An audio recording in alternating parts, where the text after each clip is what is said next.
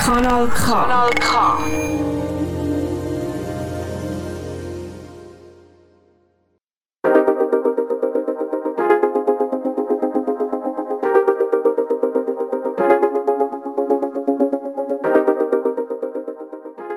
In der Schweiz wird im Moment viel Zeit in den Bergen verbracht. Beim Skifahren, Schneeschuhlaufen oder einfach in der Sonne liegen. Dass die Berge aber auch durchaus etwas Bedrohliches haben können, zeigt der Nico Steufberg in seinem Debütroman «Dort». Den Roman besprechen wir heute in der Dosis. In «Dort» erzählt Nico Steufberg von menschlichen Abgründen, Gartenkunst und rohem Fleisch. Wir werden zuerst einmal kurz den Roman vorstellen. Nachher werden wir auf bestimmte Stellen ein genauer eingehen und uns anhand von dem Text einer sehr aktuellen Frage widmen.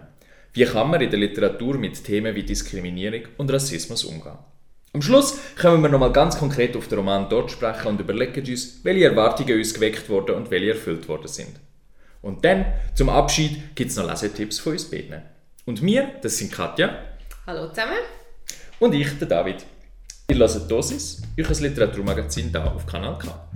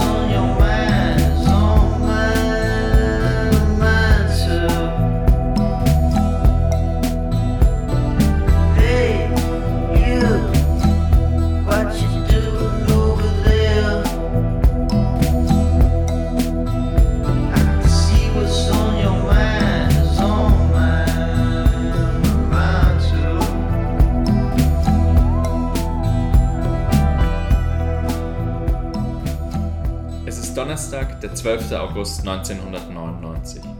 So fängt der Roman von Nico Stolfberg an. Dort ist das letzte Jahr im Zürcher Verlag Nagel und Krimke erschienen.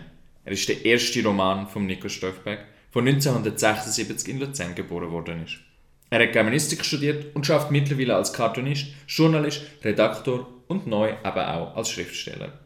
Katja, dort fängt recht furios an. Kannst du echt schnell den Anfang zusammenfassen? Dort fängt an damit, dass der Sebastian Zünd, das ist die Hauptfigur und wo dann eigentlich nachher immer Sebi genannt wird, die Lydia sieht und sich unsterblich in sie verliebt. Sie sind beide so, glaube ich, Mitte, Ende 20 und er sieht sie und läuft ihr dann nach. Die Lydia ist mit einem kleinen Bub unterwegs, sie spazieren am See entlang und dann läutet ihr Telefon.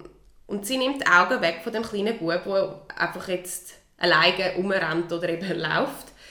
Der Sebi sieht das und denkt, ah, ich rühre jetzt den Bub in den See. Völlig neuliegende Gedanken, oder? Dann kann ich ihn retten und komme mit ihr ins Gespräch, weil er sich nicht getraut, sie anzusprechen. Er packt dann den kleinen Bub, der irgendwie vier oder fünf ist und ähm, offensichtlich, so wird es beschrieben, am Down-Syndrom leidet. Und rührt den in den See rein und der Schuss geht völlig hinten raus. Ähm, und zwar stirbt das Kind. Er, er kommt dann ins Wasser und versucht, den Bub zu retten, aber es gelingt ihm nicht. Und in dem Moment, wo also dreht sich dann Lydia um und sieht die Szene. Er steht dann trotzdem als der da, der ihn hat retten weil ja niemand hat, dass er ihn reingeschupft hat. Lydia und der Sebi gehen dann, nachdem die Polizei da war und alles so abgehandelt worden ist, der Bub weg ist, gehen sie dann zusammen heim. Und ein paar Tage später findet die Beerdigung von Milo statt. Und dort erfahrt man, dass die Mutter von Milo und Lydia die neue Partnerin ist vom Vater von Sebi. Das ist jetzt vielleicht ein bisschen kompliziert. Also, um es nochmal schnell zusammenzufassen. Das heisst, der Bub Milo, der Sebastian umgebracht hat, mhm ist der Bruder von der Lydia, mhm. in die, er sich verliebt hat. Genau. Und die Mutter von diesen beiden, von der Lydia und von Milo, ist die neue Frau oder die neue Partnerin mhm. vom Vater vom Sebi. Also es ist so genau, es ist so übers Kreuz. Ja, die sind eigentlich so, sie wäre eigentlich so die Stiefmutter. Und gleichzeitig auch die Schwiegermutter, was vielleicht ein bisschen eigenartig ist oder so ein bisschen speziell ist. Das, das erfahrt man dann an dieser Beerdigung oder das checken dann irgendwie alle Beteiligten. Und nach der Beerdigung sagt Xenia, die Mutter von Milo, zum Sebi so, ich weiß, was du gemacht hast. Ich weiß, dass du ihn reingeschupft hast. Und dort endet der erste Teil. Das ist mal so die Handlung von dem Roman grob zusammengefasst. Und jetzt, eben, wir haben schon ein Figuren angesprochen, aber David, kannst du vielleicht noch ein bisschen genauer sagen, also, was sind das für Figuren? Was zeichnet die aus? Ja, das ist, glaube für mich eine der grössten Schwierigkeiten jetzt mit dem Roman. Einerseits hat man eine wahnsinnig unsympathische Hauptfigur, der ähm, Sebi, wo wahnsinnig eitel ist, von sich selber überzeugt ist. Er ist ähm, Gartenkünstler, könnte man schon fast sagen. Er hat so Landschaftsarchitekt. Landschaftsarchitekt, aber äh, wo dann so, er nennt das Natur direkt und ist scheinbar extrem erfolgreich mit dem und ist in der Gärtner, Architekten, Zeitschriften und keine Ahnung. Ähm, das ist soweit so okay, aber... Also ganz kurz, er baut Steg von Garten in Wald. Genau. Das ist Nature Direct oder Nature Direct, wie immer man das will nennen. Das ist, das ist sein Job. Ja. Und mit dem ist er jetzt gerade so, wird er, ist er gerade am Anfang, um so weltweit berühmt ja. werden. Das betont er auch sehr gern. er redet auch in der Tendenz eher ein bisschen hm, abschätzig vielleicht über Frauen ähm, ja, und ist auch sonst einfach so sehr ein unsympathischer, würde ich jetzt mal sagen, mhm. grundsätzlich. Das ist ja soweit noch kein Problem.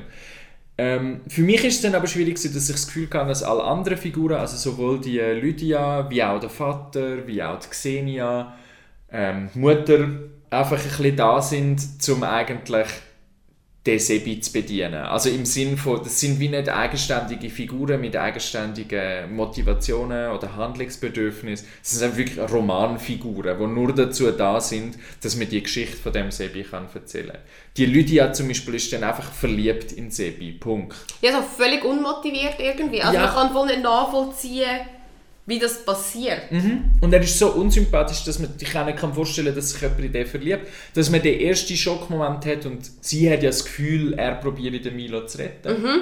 Und dass man dann dort irgendwie so, oh nein, ich bin dir so dankbar von dem Ja, auch die- emotionalen Schock. Die Trauer irgendwie Mhm. will körperlich, sexuell bewältigen. So das, den Moment verstehe ich irgendwie Ja. noch. Und ab nachher ist sie aber wirklich einfach so, und einfach so, ah, du bist so toll. Und nicht, es wird nicht unterfüttert mit wieso.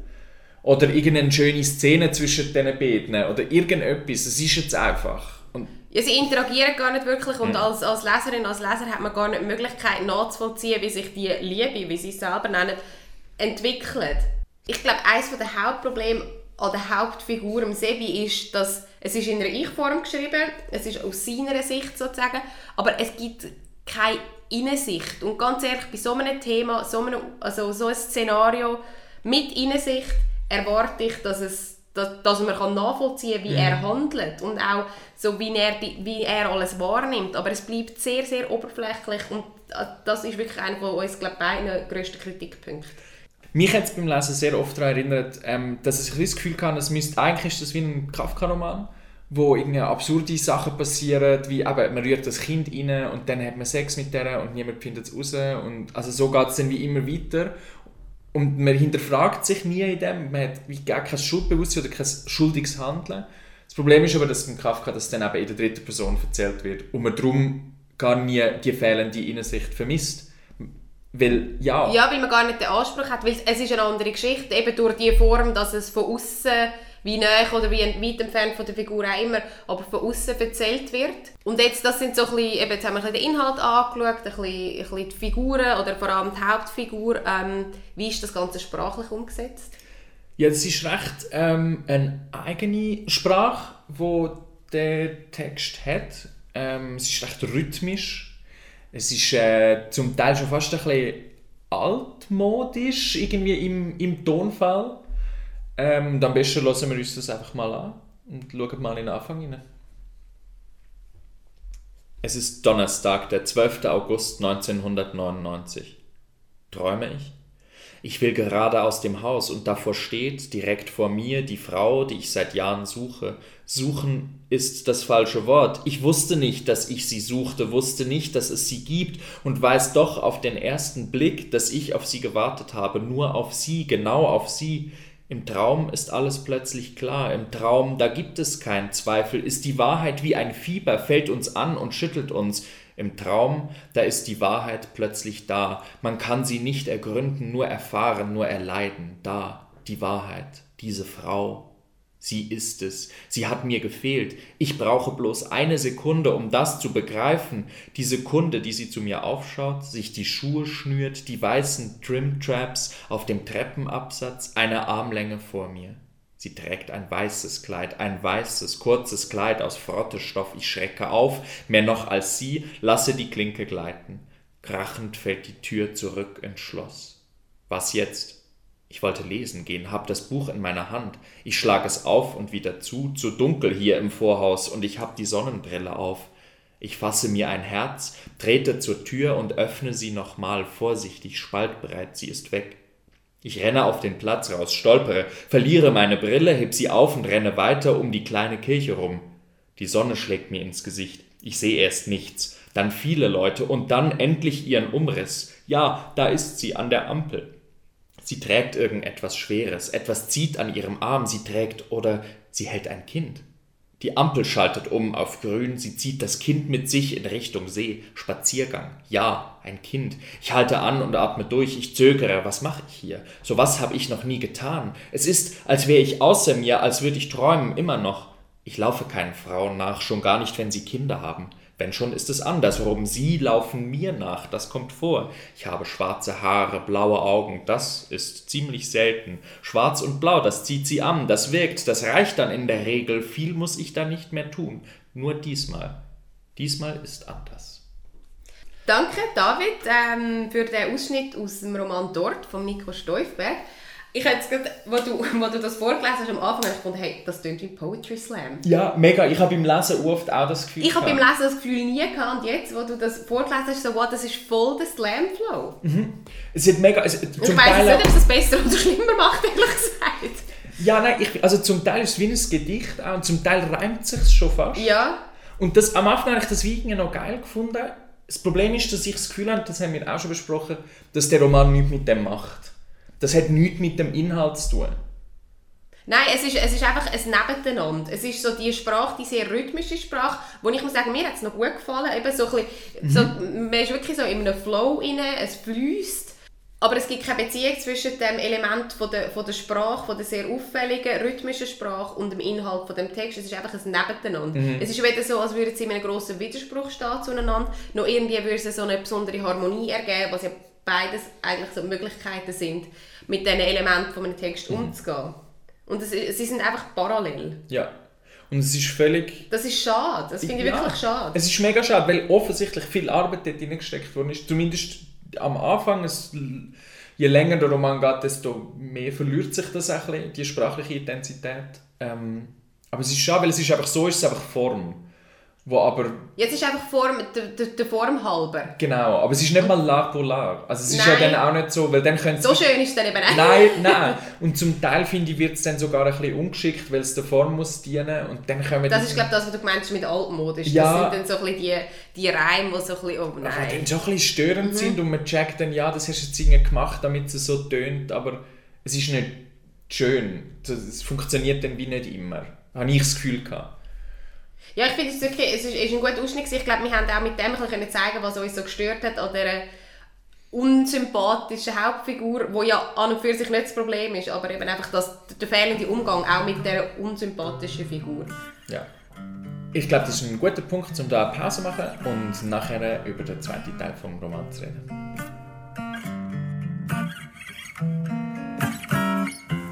set the tone when it's just me and you alone.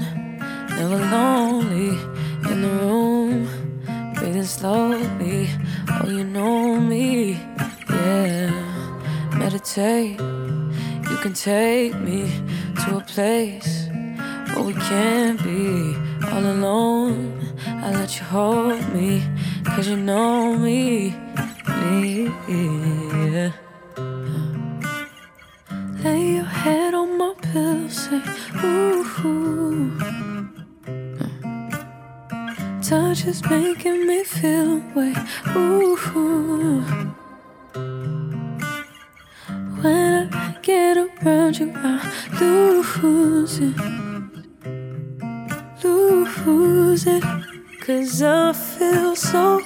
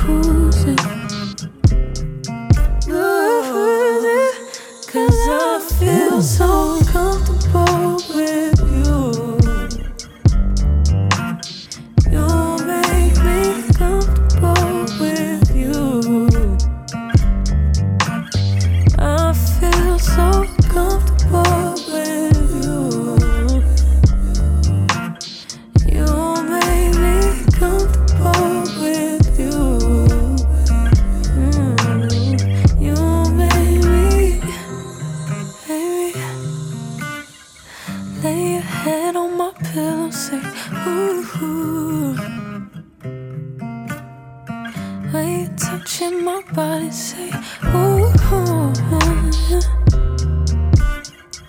I ain't loving nobody but you.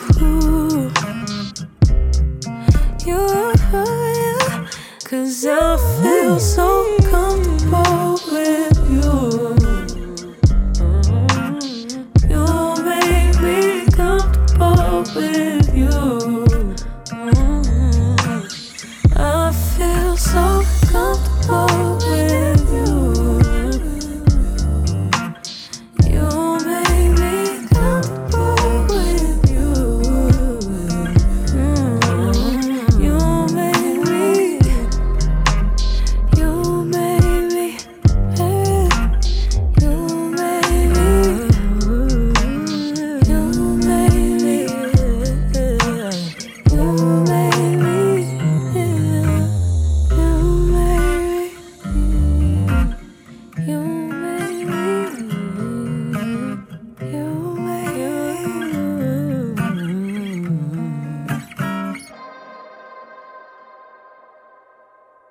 hörst Kanal K und das ist deine Dosis Literatur. Unsere heutige Sendung dreht sich ganz um den Roman «Dort» von Nico Steufberg. Wir haben vorher den ersten Teil von dem Roman besprochen und werden uns jetzt dem zweiten Teil widmen. Der Teil spielt in einem Berghotel, wo der Xenia gehört. Nachdem sie am Sebi klargemacht hat, dass sie weiß, dass der Sebi ihren Sohn umgebracht hat, zwingt sie ihn mehr oder weniger, einen von seinen Stegen in dem Hotel zu bauen. Faktisch sperrt sie ihn aber im Hotel ein. Also wenn ich da gerade schnell dazwischen darf, sie sperren eben nicht mal wirklich im Hotel ein, sondern in so einem Anbau, wo es noch zwölf andere Mitbewohnerinnen und Mitbewohner hat. Und um es jetzt einfach mal ein bisschen plump auszudrücken, sie sind alle ein bisschen auffällig. Noch schnell zum Einordnen, das sind die, die zwölf Mitarbeitenden, die eingestellt worden sind, äh, um in dem Hotel zu arbeiten. Ähm, ich glaube, wo, wo der Xenia den Sohn, den Milo, bekommen hat, der ja eben eine Behinderung hat. Und ich glaube, sie hat dann irgendwie so, ist so darauf gekommen, dass sie denen allen die Möglichkeit geben, ähm, zu arbeiten. Und gew- gewisse auch, wie sie da angekommen sind. Aber sie, sie sind alle nie sichtbar für die Gäste. Ja, Und das ist auch schon ein rechtes Statement. das ist mega ein Statement. Gleichzeitig leben sie aber in einem durchsichtigen Ort. Also der Nebenanbau ist ja komplett aus Glas und mehr oder weniger komplett durchsichtig. Also das ist schon noch interessant eigentlich. Ja, und es ist eben verbunden mit einem unterirdischen Tunnel. Also Ja. sie gehen immer durch den Tunnel ins Hotel, gehen irgendwie Zimmer wischen, ähm, Zimmer putzen oder kochen oder wie immer, gehen wieder zurück und sind nachher in dem, in dem exponierten Glashaus. Das sind so die Personen, mit denen der Sebi eingesperrt wird oder zusammenwohnen muss. Ähm, und da kannst du eben, gehen wir schnell in den Text und schauen, wie, was sind das für Leute, wie werden sie beschrieben. Xenia nimmt mich am Arm. Özkan, der Schuppenflechtenmann. Jens, das ist der Kinderkreis. Maiba, so heißt die Albina. Oluk Benga, vor mir steht der Häuptling. Wie ein Häuptling sieht er wirklich aus in seinem bunt gescheckten Rock, die Arme vor der Brust verschränkt und so weiter und so fort. Also, ich habe ich hab mir ganz gross, ich muss jetzt sagen, wirklich gerade auch mit gerade gestreckten Bein, ich habe mir ganz gross rassistisch nebendran geschrieben. Wieso kann mir, lieber Herr Steufberg, vielleicht kannst du es mir erklären, wieso ist der der Häuptling? Weil er hat nicht die Rolle von einem Häuptling. Es gibt eine andere Figur, die so ein bisschen, wenn man dann will, irgendwie Tribes reden, was man eigentlich Ist auch nicht unbedingt schwierig. macht, was eh auch schon ein bisschen schwierig ist, genau. Ähm, dann wäre der andere, ich, ich habe gerade den Namen The vergessen, Mirror. der Mirror, genau, wäre wär der Häuptling von dieser Truppe. Und nicht der Oluk Benga heisst er. Ja. Wirklich, nur weil er schwarz ist, ist er der Häuptling. Den ist das gescheckten Rock hat er an. Das ist furchtbar. ist das das, was mir das Buch will sagen? Schwarze sind immer Häuptling von Stämmen, weil sie noch in Stämmen wohnen in Afrika, dort wo, also, Mhm. äh, wo, wo es keine Zivilisation gibt. Das finde ich hochgradig problematisch. Ja, und, dann, und was es dann aber noch problematischer macht, oder was dann die wahre Problematik für mich dann auch wirklich ausmacht, ist nicht nur, ich meine, man könnte ja damit leben, wenn das eine rassistische Hauptfigur wäre, die halt irgendwie so denkt, das ist ja aus der Ich-Person geschrieben, aber das Problem ist, dass eben auch der Text all diese Figuren so behandelt, oder? Es ist dann einfach, das ist, Darf ich gerade noch mal? Hm, unbedingt. Ich habe gerade noch ein anderes Beispiel zu, zu einer anderen Figur. Äh, er könnte Mexikaner sein, zumindest Südamerikaner, hat was Indianisches, ist ziemlich jung und aufmerksam. Ähm, was? es ist einfach völlig egal für die Figur, muss man sagen, Ja. oder? Es ist wirklich nicht wichtig, von wo sie jetzt kommt, das kommt auch nie mehr vor, es ist auch, äh, also, Also ja. vielleicht zum zeigen, sie kommen aus verschiedenen Ländern, so ja, okay. Mhm. Ähm, aber ich finde es wirklich, ich finde es sehr, sehr rassistisch. Ja, absolut. Und das Problem ist, dass ich wirklich finde, ähm, das ist glaube ich auch das, wo wir, wo wir können jetzt eigentlich ein bisschen genauer noch besprechen oder dieser Frage ein bisschen nachgehen, ist, wie kann ich, oder wie kann ein, ein Autor oder ein Text von einer rassistischen Person erzählen, ohne das selber zu werden. Oder auch, wir müssen auch noch damit darüber reden, wie das mit diesen körperlichen Eigenheiten umgegangen wird, die die Leute haben, sei jetzt eben starke Schuppenflechten oder ähm, jemand ist, glaube Elefantitis Elef genau, oder ich lese ab, Vitiligio, Hirsutismus, Morbus Recklinghausen, Albinismus etc. etc. Wie mit dem umgegangen wird. Also die Frage eigentlich, wie kann in einem Text etwas rassistisch, etwas diskriminierendes vorkommen, ohne dass der Text selber die Haltung annimmt? Genau. Das ist so ein bisschen das, was wir Ja. jetzt wollen, oder? Genau, weil also schlussendlich kann ja ein Text um irgendeinen Nazi gehen, der das super findet, was die Nazis gemacht haben, und trotzdem kann der Text das ja kritisch behandeln. Genau. Und das ist etwas, was aber in diesem Buch genau eben nicht passiert. Und was glaubst du? Also ich habe auch so gefunden, so, hey, es hat, es hat kein, kein Reflexionsmoment oder so. Es, es hat keinen Umgang damit. Es hat auch keine Funktion, meiner Meinung nach. Weil ich also so wie ich es gelesen habe, ist nicht das Ziel, ah, der Sebi, der Nazi. Nein. Also das ist nicht das und um das geht es ja auch überhaupt nicht. Was, was hast denn du das Gefühl, was in diesem Text passiert, warum, es eben, warum wir so irritiert sind und es nicht als eben Kritik oder so anschauen? Ähm, das hat viel mit dem zu tun, was wir vorher schon besprochen haben, dass nämlich die Figuren nicht wirklich Figuren sind. Auch jetzt die zwölf Arbeiter, die, die haben keine, wir lernen nichts wirklich über die oder über das Innenleben oder was die machen. Die sind eigentlich lediglich dazu da, dass sich der Sebi vor ihnen kann ekeln kann und dass man irgendeinen Schockmoment hat. Oder dass es, wie du hast vorhin gesagt äh, in der Vorbesprechung, es ist wie ein Geisterhaus ohne richtige Geister. Ja, Und das ist natürlich schon noch krass, wenn du, wenn du Menschen, egal ob es jetzt irgendwie, ob das jetzt rassistisch ist oder eben ob es Leute sind mit einer körperlichen Eigenheit oder auch einfach sonst Figuren, eigentlich behandelst du sie wirklich wie Inventar. Oder? Wenn, du, wenn, wenn der Text die einfach dazu braucht, damit sie sie haben keine Agens. ja, sie haben keine Agents. Ja. Und damit, weil das schon Bevölkerungsgruppen sind, die verfolgt werden oder es einfach schwierig haben, und du ihnen dann auch noch die Agents wegnimmst und sie wirklich nur noch als das Also äh, nicht Statisten, at most. aber allerhöchsten Ja. Statisten. Und das ist schon, also das wird dann irgendwie problematisch. Und das darf wie nicht sein. Und du kannst, du kannst ja eine Figur haben, die sich vor denen fürchtet und vor denen verschrickt oder sich ekelt. Ich habe, ja. Und wie Aber- hast denn du das Gefühl, hätte man das können anders lösen Oder wie, wie, was hätte es gebraucht, dass es, dass es sich distanziert? Oder hättest du es gefunden, dass das braucht es überhaupt nicht? Weil, also ich schaue jetzt da gerade auf meine Notizen und ich habe Funktion, Fragezeichen, Fragezeichen umkreist. Zu, zu dem Thema. Was ist die Funktion? Ja, Ekel. Okay, er ekelt sich, er fühlt sich unwohl in dem Glashaus, wo er eine Art eingesperrt ist und nicht raus kann, weil er nicht will, dass man erfährt, was er gemacht hat. Also das ist also ihr Druckmittel.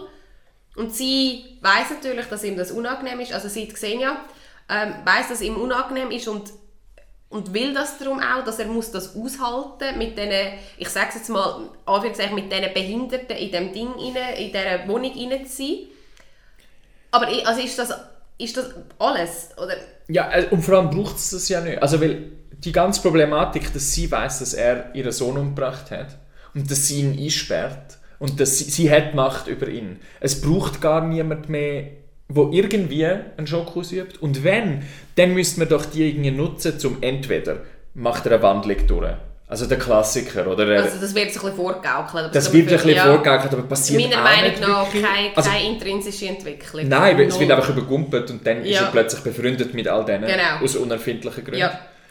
Ähm, also das passiert eigentlich nicht. Es wird aber auch nicht irgendetwas mehr über den Sebi erzählt, außer er grüßt sich vor denen. Also das ist wie noch keine Erzählung. Das kann man mal so, okay, aber wieso? Wäre ja vielleicht spannend gewesen, dass man mehr über ihn erfährt. Mhm. Aufgrund, es werden dann immer noch sie nur benutzen, um etwas über ihn zu sagen, aber okay, immerhin ein bisschen mehr als einfach nur Buh. Man kann auch ja, das, seine Reaktion darauf ist ja so, denkst du so ein bisschen, wow, du bist auch Nazi. Und man, man könnte das auch brauchen, um ihn als, als noch unsympathischere Figur etablieren. Was ich, ich meine, ich liebe Figuren, die unsympathisch sind. Das, ist ja, das hat ja mega Faszination als so der klassische Held. Der Text will aber, dass Aber- wir aber- wie er denken. Wir sollen auch schockiert sein und wir sollen es unheimlich finden und grusig. Aber das hast ist du das Gefühl, der. Text will, dass wir denken, oh, der arme Mann, der muss mit diesen, ja, Anführungszeichen, Aussetzungen in dem Haus sein, der Arme. Also will der Text, dass wir Mitleid haben für den, für den, den Übeltäter, für den, der das Kind umgebracht hat. Sollen wir Mitleid empfinden? Weil das funktioniert nicht bei mir. Ja, nein, ich weiß es im Fall nicht. Also das ist wirklich, also ich finde es auch schwierig. Ich weiß wirklich nicht, was der Text Ja. will von mir als Leser, ähm, weil die Schuldfrage behandelt er nicht. Das, was eigentlich ja das wahnsinnig Spannende ist am, an, an, Ja. an der Geschichte. Der, der Se- Sebi tut ja nie irgendwie über seine eigene Schuld reflektieren. Er schießt ihn einfach an, so mit dem Hotel hocken. Mhm. Und er will die Leute ja verräumen. Ja. Also das, das, irgendwie das Thema ist es nicht, oder? Dann, also ich, ja, ich weiß es nicht. ich habe in einer Kritik gelesen, ähm, oder wo lustigerweise eine Ex-Freundin von ihm verfasst hat, dass es irgendwie darum geht, soll, also Ex-Freundin Entschuldigung, von Nico Stoifberg, Vom Autor. vom Autor verfasst hat, die hat gesagt, dass sich der Autor sehr dafür interessiere, für so, ähm, es ist alles bei uns in den Genen, wir haben eigentlich keinen eigenen freien Willen. Und das, finde ich, wird aber irgendwie auch nicht verhandelt. Und dann verstehe ich wie der Roman nicht, weil ich habe nicht das Gefühl, dass die Geschichte erzählt wird. Ich bin grad, also mein Gesicht ist gerade einfach so völlig ratlos. Ja, es, ja also ich finde es auch schwierig und das ist das, ist das Problem mit diesen, aber mit diesen zwölf Arbeitern, die irgendwie nicht klar ist, was die für eine Funktion haben, weil irgendwie auch einfach überhaupt nicht klar ist, was überhaupt der Roman möchte, erzählen möchte, oder uns, glaube ich, total unklar. Ja, er wird in das Gruselkabinett reingestellt. Also in Anführungszeichen das Gruselkabinett. Ich muss so viele Anführungszeichen benutzen, weil ich nichts will Falsches sagen. Mir hat mal jemand gesagt, nur Leute, die nicht wissen, was sie sagen, brauchen Anführungszeichen. ähm, er wird dort reingesteckt. Eben, er, er, er hat einen unsympathischen Umgang mit diesen Figuren, aber was es soll, verstehen wir glaube ich, einfach beide nicht. Nein, Und das ist glaube ich auch das, wo, warum wir nicht, nicht wirklich begeistert sind vom Text. nein. Und also jetzt auch ohne irgendetwas zu spoilern, aber auch der Schluss löst es eben dann nicht irgendwie auf. So, ich glaube, an diesem Punkt kommen wir jetzt gerade nicht weiter. Wir machen jetzt glaube eine kurze Pause und dann nochmal ähm, dieser Frage nachgehen, was für Erwartungen gerade der recht steile Anfang irgendwie weckt und was dann vielleicht hätte können passieren oder was wir vielleicht auch erwartet hätten, dass kommt was dann halt irgendwie nicht. If I was a president, I would tax it. If I was a dealer, I would bag it, get it cracking. Now he won't leave a stack on the table. My man ain't used to being gated. He say never me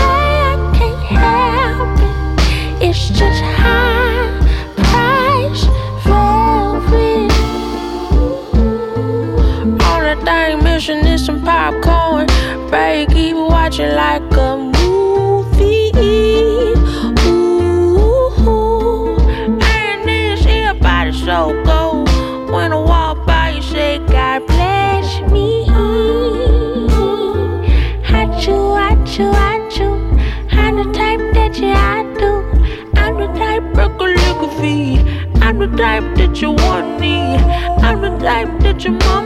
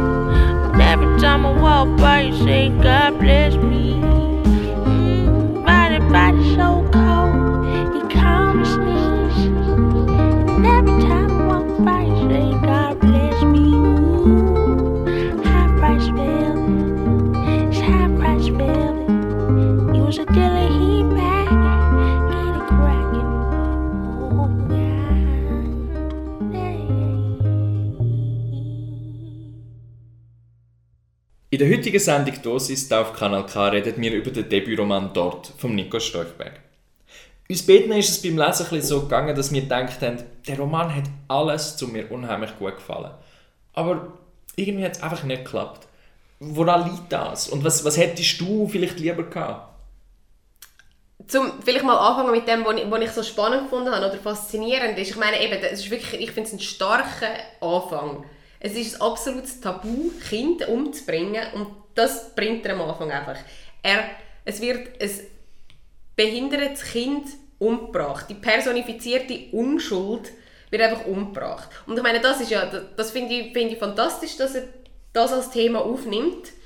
Ähm, was dann aber passiert, ist, dass mir zweierlei Erwartungshaltungen geweckt worden sind. Das erste wäre, dass, dass da eine hochpsychologisierte Geschichte folgt, wo, wo zeigt, wie die Figur, der Täter, so kaputt geht an dem, was er gemacht hat. Also die Schuldgefühle, der nicht können umgehen mit dem, das wirklich zermürbende und auch wie dann verliebt er sich in die Schwester vom Kind, das er umgebracht hat. Finde ich auch, das finde ich auch ein spannendes Szenario. Da bist du ja so völlig dazwischen.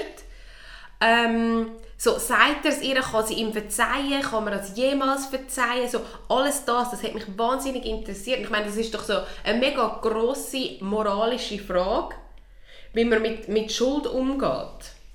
Und das wird aber nicht mal ansatzweise beantwortet, weil meiner Meinung nach, und das finde ich auch recht problematisch, ist, der, der Seppi bereut nicht, was er gemacht hat.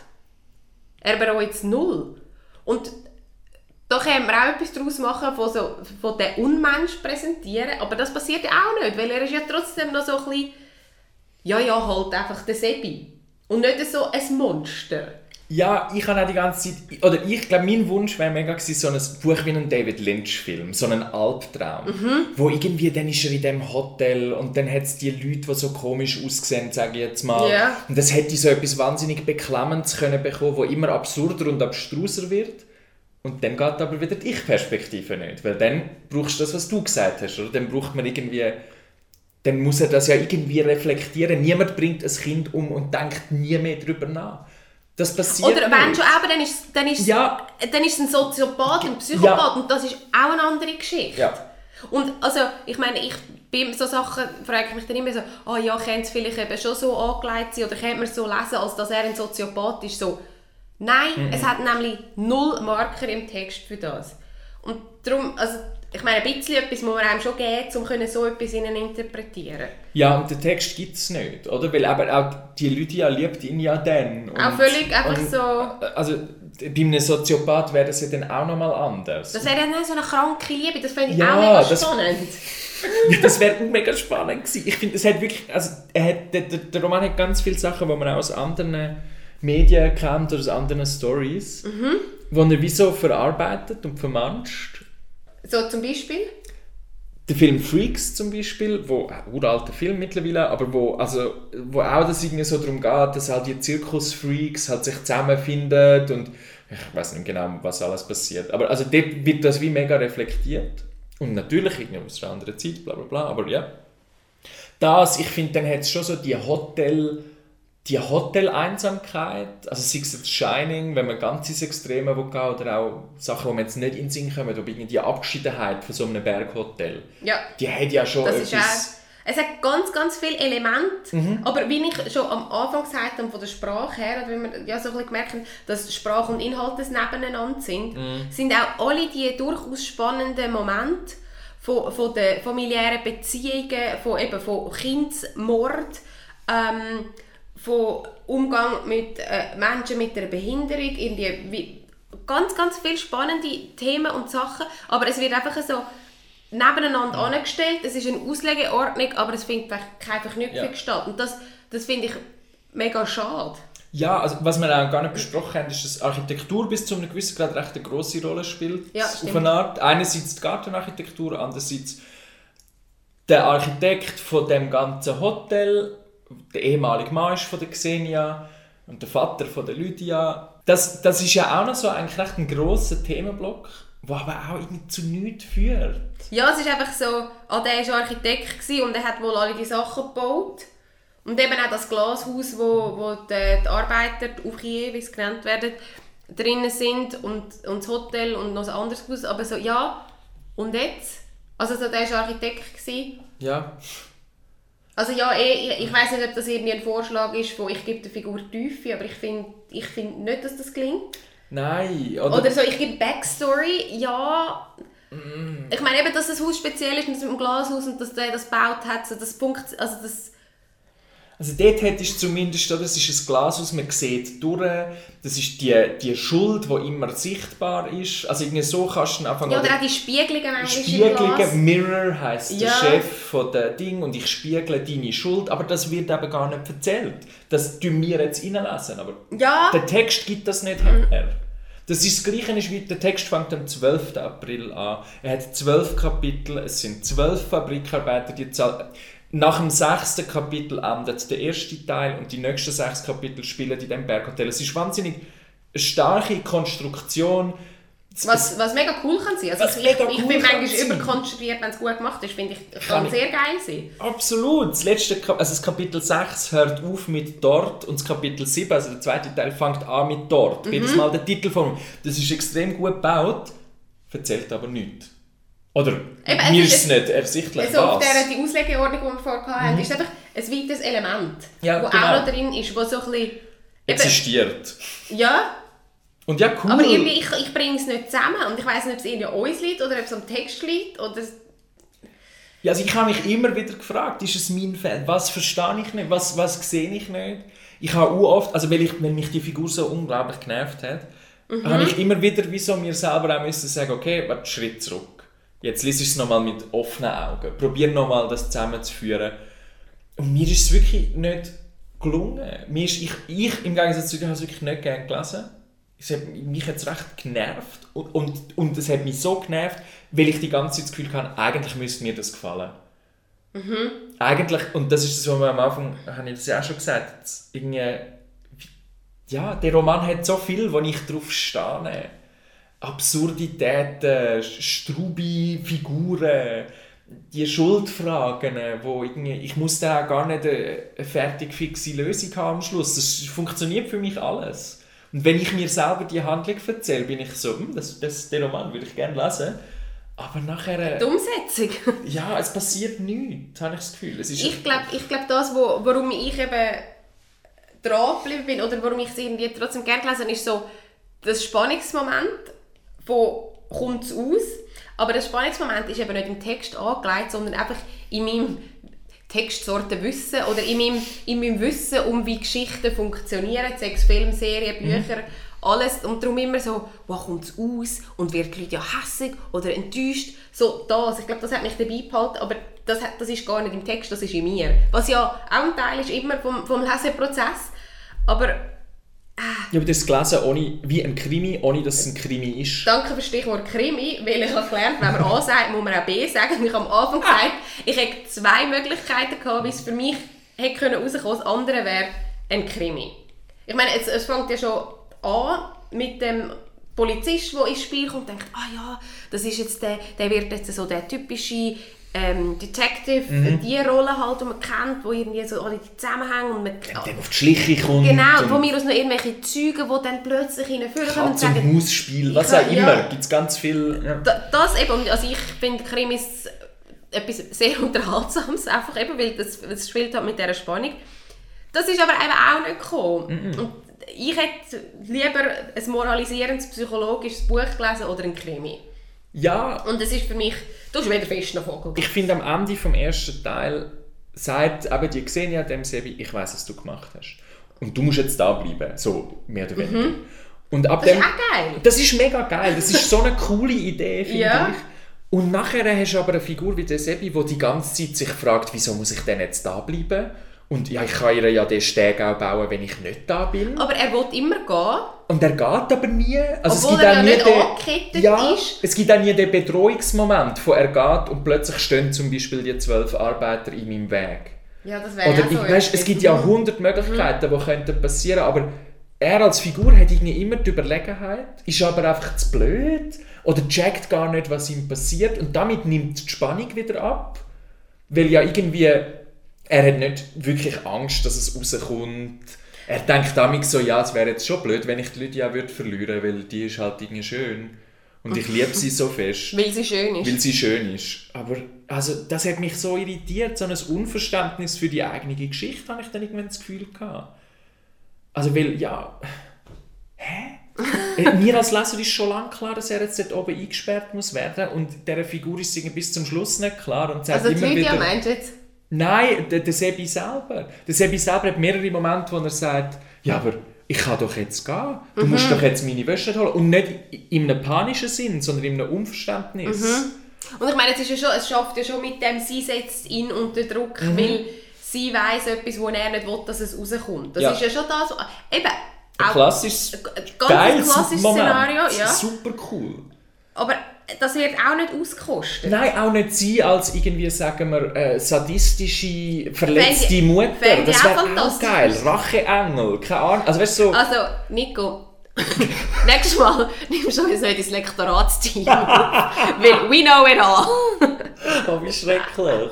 Nein, aber es ist Nein, aber also, es ist, der Frust ist ja, weil so viel da ist, wo Ja. uns, glaube ich, mega würde begeistern und, das, und auch sprachlich und das Konstrukt, da ist ganz viel Talent auch rum. Und das ist dann so schade, dass es irgendwie nicht zusammenkommt. ich glaube im Fall, der hat einfach, also ich habe jemanden auch noch gelesen in einer, in einer Kritik, steht jetzt so, ja, die ganze, der ganze Plot sei ihm im Traum erschienen. Und jetzt, wir haben am Anfang, ja, den Anfang von der Geschichte gelesen und dort geht es ja auch sehr viel um den Ja. Traum, in dem Textausschnitt, den wir gehört haben. Und so, ja, und ich sehe auch eben so das Skurrile, das ist sehr traumähnlich. Ja. Ähm, auch Da wäre wieder Ist- David Lynch mein ja, Stichwort. und auch, also ich habe oft, ich habe oft den Traum, dass ich etwas Schlimmes mache und eben Mhm. dann bereue und scheiße, wie komme ich aus dem raus und dann so der unglaubliche Erlösungsmoment vom Verwachen. Mhm. So, oh, ich habe das Kind nicht umgebracht. Also so, das, die träumerischen Elemente, eben, die Ja. sehe ich auch. Aber das geht dann zu wenig weit. Dann Ja. müsste es schräger sein oder albtraumhafter. Oder, Und es müsste ein Bruch kommen. und es müsste ein Bruch kommen, ja. Aber das wird ja wie auch nicht eingelöst. Ja, Also entweder wir wissen alles oder, Oder wir haben es einfach innen und vorne nicht verstanden. ja, das kann auch sein. Es ist das eine oder das andere ist es. Ja gut, ich glaube, damit ähm, haben wir mal dort ein bisschen abbesprochen. Es ist recht... gibt dann doch viel irgendwie zu besprechen, weil eben... Ja, es ist eben es ist sehr vielschichtig, oder nicht vielschichtig, aber viel elementig. Das ist schön, das gefällt. Das finde ich ein gutes Schlusswort, bevor wir noch ähm, zum, absoluten, zum absoluten Ende kommen, wo wir noch ähm, ein paar Tipps, die von gar nichts zu tun haben mit ähm, dort oder dem Nico Steuffenberg.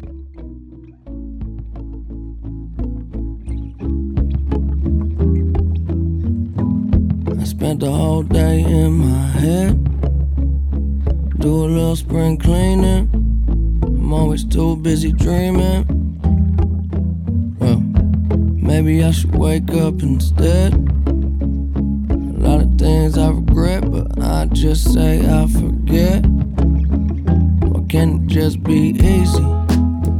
Why does everybody need me to stay? Oh, I hate the feeling when you're high, but you're underneath the ceiling. Got the cards in my hand, I hate dealing.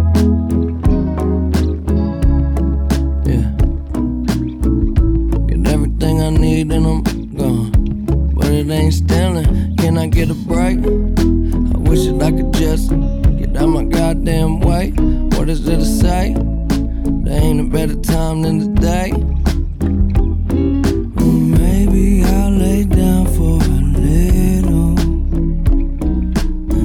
Instead of always trying to figure everything out. And all I do is say sorry.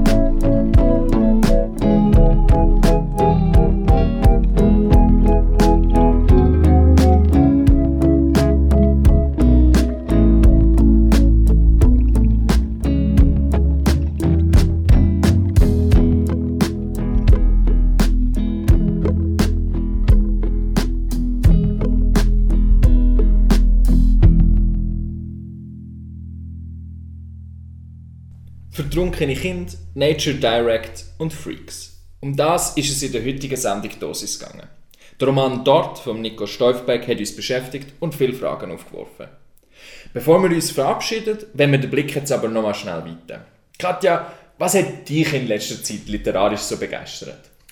Ich habe das schon auf unserer Instagram-Seite dosis.lit, follow us auf Instagram, dosis.lit, ähm, postet. Ich bin im Moment Herkunft von Sascha Stanisic am Lesen und ah, ich bin erst in der Hälfte, oder schon in der Hälfte, und ich bin begeistert. Es ist ähm, so mehr oder weniger autobiografisch. Ähm, der Autor ist ähm, mit 14 von Ex-Jugoslawien nach Deutschland geflüchtet und er erzählt einfach seine, seine Lebensgeschichte von seinen Eltern, Großeltern und behandelt halt das Thema Herkunft auf ganz viele verschiedene Arten und ich finde es einfach nur wunderschön und rührend. Ja, es ist ein Wahnsinnsroman. Ja, du hast mir auch empfohlen. Danke vielmals für die Empfehlung. Sehr das gerne. hast du gut gemacht. Und was, äh, was hast du? Was empfiehlst du? Allen, die dort und Herkunft schon gelesen haben? Mein Tipp für diese Sendung ist ein Buch, das ist schon ein bisschen älter. Das heißt Indigo und ist von Clemens Seetz, einem österreichischen Autor. Und das ist eigentlich der Roman, den ich mir gewünscht hätte, wäre es dort. Ähm, der hat die ganze mysteriöse Ebene. Es ist, es hat, ich finde, der hat auch so etwas Albtraumhaftes. Es ist wahnsinnig sprachgewaltig. Es schafft extrem gut mit verschiedenen Erzählelementen. Und ähm, es geht dort um so Indigo-Kinder. Das ist eine Zeit lang so ein Begriff für so geniale Kinder irgendwie. Ähm, und da haben die aber wie so fast schon übernatürliche Kraft. Und der, der Autor schreibt sich selber ins Buch hinein. Das heißt, der Clemens Seetz ist die Hauptfigur und sucht die ganze Zeit nach, äh, ist es eine Verschwörung oder jagen die ihn? Man weiß es nicht genau. Es ist ganz eigenartig und es ist einfach wahnsinnig spannend und uh, geil. Tönt auch gut. Da habe ich auch schon gerade äh, die nächste Lektüre. Je nachdem, was wir für die nächste Sendung. Stimmt. Ja, Falls ihr Vorschläge habt für etwas, das ihr gerne hättet, dass wir es besprechen, könnt ihr uns sehr gerne schicken auf äh, eben Instagram dosis.lit. Ähm, wir, wir versuchen in der Regel eher Sachen zu besprechen von, von unbekannten Autorinnen und Autoren von der Schweiz, die eben nicht so die grosse mediale Aufmerksamkeit haben und versuchen, das da so zu besprechen. Also könnt ihr uns sehr gerne melden, wenn ihr etwas habt, das wir könnten besprechen ja, absolut. Das ist ein gut. Ja, absolut. gut, und damit ähm, sind wir am Ende von der heutigen Dosis äh, hier auf Kanal K. Wir bedanken uns fürs Zuhören und bis zum nächsten Mal. Ade